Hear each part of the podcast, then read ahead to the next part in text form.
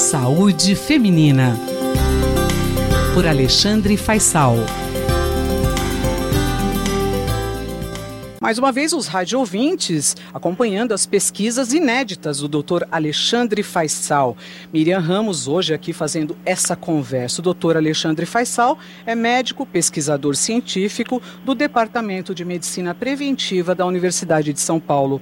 Doutor Faisal, acesso universal a serviços de saúde sexual e garantia dos direitos reprodutivos até 2030 são prioridades na agenda global para o desenvolvimento sustentável. Dá para fornecer um panorama da contracepção em adolescentes de países de baixa e média renda?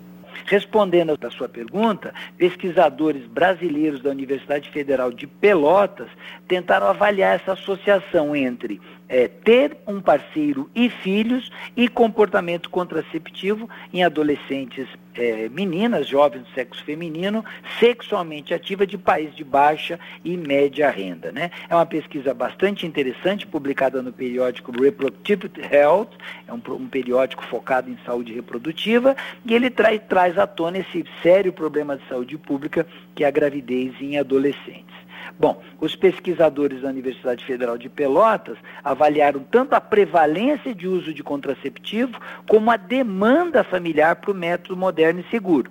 E usar dois parâmetros é importante, já que muitas jovens podem realmente não optar intencionalmente por não usarem é, um método contraceptivo. Eles usaram dados de inquéritos de saúde pública e saúde de 73 países todos referentes a, jovens de 15 a 19 anos que eram sexualmente ativas. Né? E aí eles relacionaram essa informação com o fato delas serem casadas e terem filhos. Então eles acabaram constituindo três grupos. Não casadas, as casadas sem filhos e casadas com um ou mais filhos. Os resultados são, de modo geral, bastante curiosos, como nosso ouvinte vai perceber.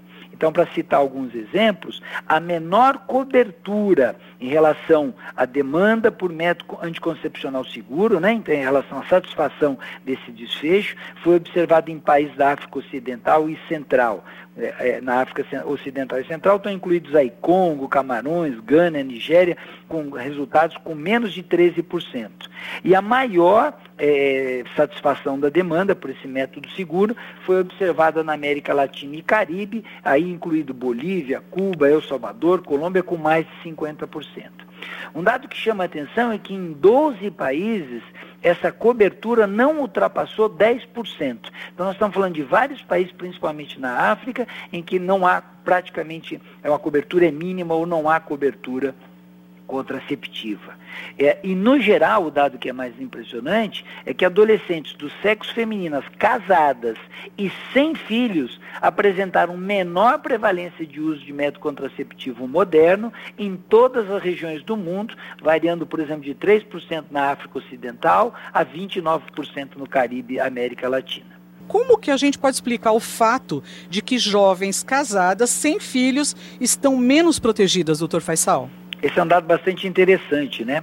Porque normalmente tem uma grande preocupação com jovens não casados que estão ativas sexualmente, né? E aqui a síntese do resultado do estudo é que mostra que esse grupo de jovem casada e sem filho é um grupo que está é, bastante desprotegido por diversos motivos. Mas um dos motivos que eles alegam é talvez a, a questão da, das normas sociais, né? Que cercam, que estão ao redor da ideia do casamento e da fertilidade. Então, um tipo de barreira cultural em que em muitas sociedades espera que essa jovem, independente às vezes da sua idade, seja ela mais, mais jovem ou não, e até independente dos seus projetos pessoais, ela engravide rapidamente após uma união conjugal, sem dar tempo que esse jovem casal se desenvolva em outras áreas. Mas a conclusão da pesquisa, essa mensagem final, ela reforça a necessidade de ter estratégias de planejamento familiar que disponibilizem efetivamente efetivamente o uso de, de contraceptivos modernos em adolescentes em todos os lugares do mundo, principalmente nesses países de baixa e média renda, principalmente se for um contexto conservador, né? se for uma cultura conservadora arcaica. Essa foi a conversa, o bate-papo do doutor Alexandre Faisal. Comigo, Miriam Ramos. Doutor Faisal é médico, pesquisador científico do Departamento de Medicina Preventiva da Universidade de São Paulo.